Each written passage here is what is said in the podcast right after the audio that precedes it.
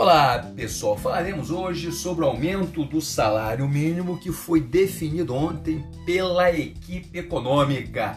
Ele será de 1.088.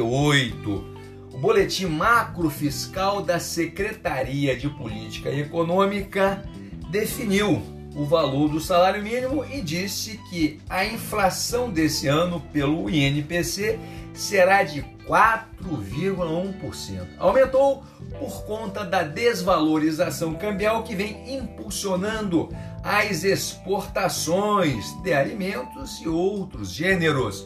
Com isso, falta alimento na economia interna, falta produto e a tendência são os preços aumentarem. Agora, o valor do salário mínimo definido para o ano que vem deverá ser colocado na LDO, na Lei de Diretriz Orçamentária, que está no Congresso e não foi votada ainda, e a LOA, que também não foi votada ainda.